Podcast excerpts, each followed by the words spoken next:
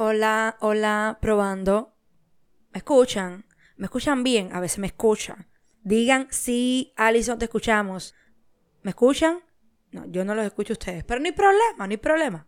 Al final ustedes siempre me escriben y siempre se hacen escuchar, así que que hoy no suceda no importa.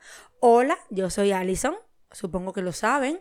Para las personas que están llegando por primera vez, bienvenidos a este hermoso podcast, nuestra zona cero clichés, para hablar sin miedos. Un espacio donde hablamos sobre los más diversos temas, desde el cero hasta el infinito. No hay límites y acá sanamos, acá aprendemos, acá nos transformamos, compartimos, acá hacemos muchísimas cosas y es un sitio feliz y protegido. ¿Cómo están?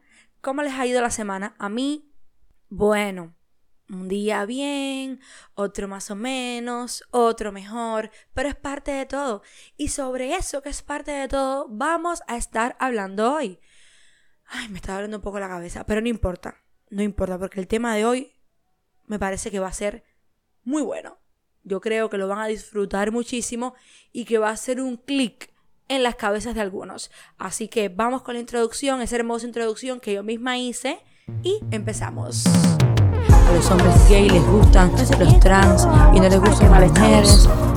Eso mismo pienso yo. Son los Bienvenidos a la zona cero Y con ustedes, queridos amigos de Zona Cero Sí aquí estamos está. comprometidos con la justicia, con trabajar, Si llevo tiempo sin tener sexo, me pongo súper irritable. de no ir a la boda y decirle a alguien, oye, mira, me interesas, sin tener Bueno. que hacernos reestructurar el quiénes somos y el cómo nos vemos. Y entonces empezaríamos hablando sobre mm, esa conducta autoacusatoria que tenemos de vez en cuando cuando nos salen las cosas mal. Nos reprochamos y exigimos a niveles significativos en ocasiones habernos equivocado. A ver, es que no todas las personas se permiten el error. Y en medio de tanto conflicto eh, que se nos crea en la cabeza, no nos damos cuenta de que no tenemos el momento de pensar con la cabeza fría y utilizar la lógica, porque tenemos la seguridad de que salió mal la cosa. ¿Por qué la tenemos? Bueno, por los resultados inesperados que son contrarios a lo que se quería. Dichos resultados son productos de una acción que se hizo de una forma específica porque, caballero, en el momento de decidir fue así, como se pensó. Porque todas las variantes contextuales incidieron para resolverlo de ese modo. Entonces yo no sé ustedes, pero no veo ningún acto divino ni mágico. Cada vez que tomamos una decisión es porque realmente creemos que es lo correcto para hacer en ese momento, sin olvidar el duro proceso en el que a veces nos vemos inmersos porque no sabemos cómo actuar, el malestar, el insomnio, la confusión y otros síntomas, quizás menos agresivos, pero que igual son muy incómodos y que igual nos afectan. Entonces sí, verdaderamente parece injusto estarnos reclamando porque las cosas no hayan salido como esperábamos. Nuestro ego tiene que ser apaciguado y comprender de qué va verdaderamente la frase esta de no somos perfectos. Eso significa que el fallo es parte de la oferta y que debemos asumirlo como mismo asumimos respirar. A ver, imagínense. No sé, em, saber caminar. Ustedes lo saben porque, bueno, al principio cuando eran niños lo intentaron muchísimo y poco a poco lo lograron hasta dominarlo por completo. Pero cuántas veces se cayeron y hasta lloraron. Pero se levantaron, siguieron. Y ya hoy son unos expertos caminadores. Dominan muy bien la técnica de poner un pie por delante del otro y avanzar. Y así es con todo.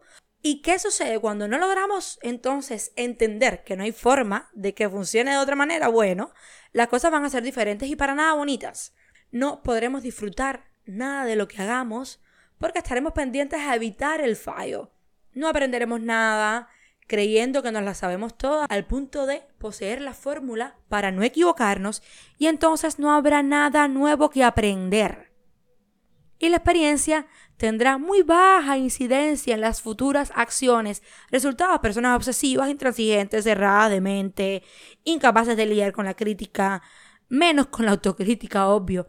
El proceso de contaminación mental en creciendo porque al acusarnos todo el tiempo de ineptos, habrá un momento en el que nuestra mente con tanta acumulación lo percibirá de esa forma.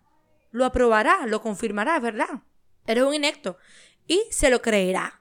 Así que comenzaremos a actuar en consecuencia con eso, como unos ineptos, como unos infelices, e incidirá en cada área de nuestras vidas, porque no nos permitiremos el fallo en el trabajo, en el amor, en la familia, hasta con uno mismo. Pronto se volverá un reto, una obligación, una competencia, un estilo de vida, escúcheme, para nada va a ser saludable. Todo por no comprender que el fallo es tan necesario como el éxito. El error nos hace más fuertes. Si comprendemos cómo hacerlo mejor para la próxima vez, si lo vemos como una oportunidad para empezar, para hacerlo mejor, para desarrollarnos. Quien siempre tiene victorias no estará preparado para asumir un fallo, ni el mínimo.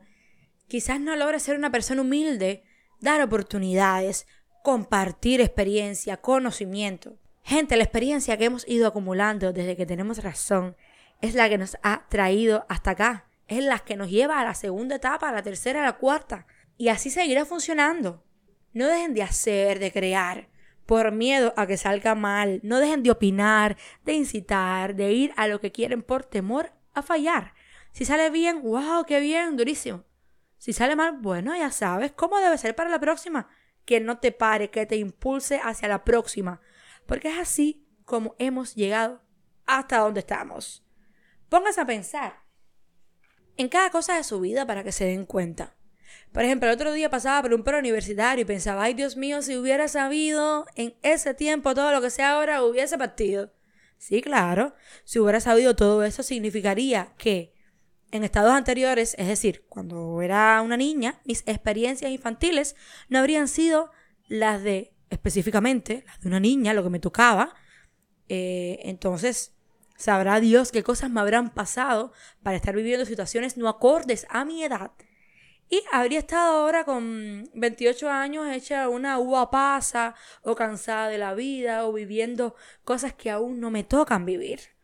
Agradezco mucho mi ingenuidad, mi inocencia. Fui niña bastante tiempo, es verdad. Y como el desarrollo de los aborígenes, mi transición hacia la adultez fue gradual. En tiempo, muy correcta. Y es por todo eso que hoy soy quien soy. Por el fallo, la victoria, lo malo, lo bueno y me encanta tener el poder para reconocerlo y aceptarlo, porque me hace fuerte. Eso de estar pensando, ay, yo no tengo 21, qué bonita. A ver, tener 21 años es hermoso, verdaderamente lo es. Pero ya pasamos por ahí y con suerte los que tienen 21 años llegarán a tener nuestra edad y la experiencia que no teníamos y que ya tenemos. Es decir, ¿cuál es la lógica de volver a un lugar donde ya dimos todo lo que teníamos que dar?